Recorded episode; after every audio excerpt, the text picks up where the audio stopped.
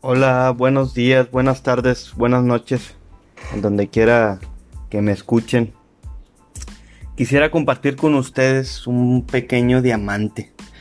Estaba leyendo Isaías 30, del versículo 15 al 17, y me di cuenta que la estrategia de Dios, la estrategia de, de mi Señor, es una estrategia muy diferente a la mía.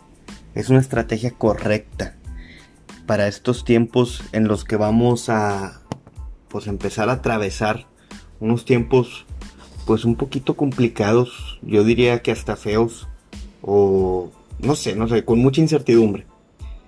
Ve, o sea, ya se puede ver cómo el enemigo está tomando el terreno, pero no, no, no importa lo que esté haciendo el enemigo, porque la realidad de las cosas es que nuestro Dios es el soberano. El enemigo no tiene absolutamente nada que hacer, él simplemente está siguiendo el proyecto de Dios. Pero se ve como ya se está se están acomodando las cosas para los los tiempos pues no sé si finales o, o se viene algo algo diferente ahora. Inclusive en la iglesia se puede ver como también se ha tomado lugar del enemigo. Y ahora nuestra tarea es, aparte de evangelizar a quienes no conocen el Evangelio, también es despertar a nuestros hermanos en la fe. Que ellos puedan detectar, que ellos puedan percibir el tiempo en el que estamos ahora, lo que estamos viviendo actualmente. Y, así, con palabras domingueras mías, que cada vez estamos más cerca del guamazo final. Miren, vamos a leer Isaías.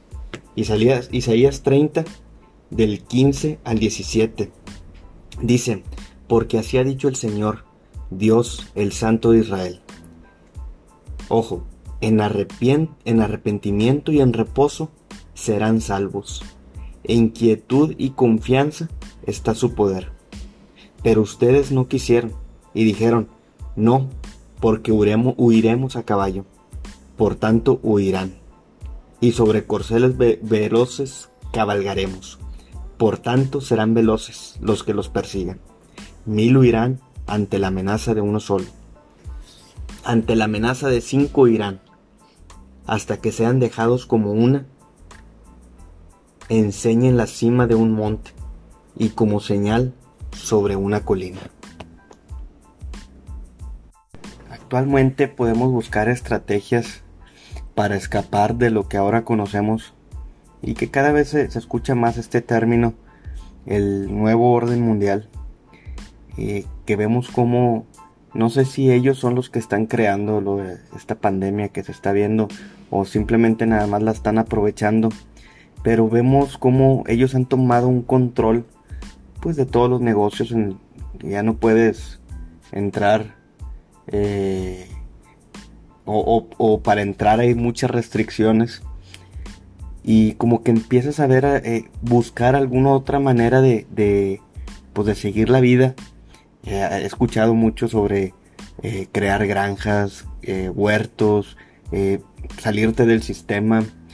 Simplemente buscar huir, así como lo dicen los versículos estos que acabamos de, de leer. Pero estos versículos nos da a entender que no va por ahí el asunto. Nuestra salvación viene de nuestro Señor Jesucristo. Y nuestra estrategia no es otra más que el, arrepentimiento y el reposo para ser salvos. Principalmente, eso es lo, que más nos debe interesar, ser salvos. ¿Sí? Y hay otra parte que también debemos de lograr, la quietud y la confianza para demostrar nuestro poder. ¿Cuál es nuestro poder? Nuestro poder no es otra cosa más que el mismo Señor, el soberano, el Señor de los ejércitos. Y en cuanto a la salvación, tenemos que aprender a no aferrarnos a esta vida.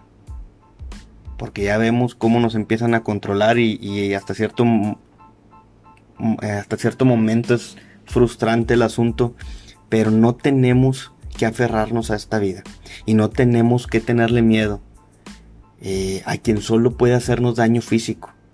Este sistema, los dueños del mundo, solamente te pueden hacer daño físico, pero no pueden tocar ni tu alma ni tu espíritu. arrepentimiento y reposo en el Señor. La situación del mundo podrá estar espantosa, podrá estar muy fea, no verse bien el asunto, pero nosotros estaremos en el lugar correcto y seremos salvos por la obra redentora, eh, redentora perdón, de nuestro Señor Jesucristo. Y bueno, es todo lo que les quería compartir. Muchas gracias por haber escuchado esto. Espero que les haya sido de utilidad como lo fue de utilidad para mí cuando lo leí. Y vamos a dejarle aquí. Esperemos que siga eh, subiendo material poco a poquito. Y oremos para que estemos en paz y estemos en, en reposo en el Señor Jesucristo.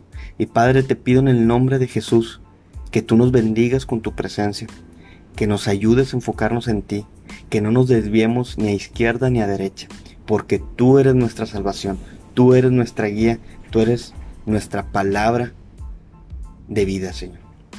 Tu muerte y tu resurrección nos da la vida eterna. Gracias y te bendecimos. Amén. Bueno, nos vemos a la próxima. Gracias.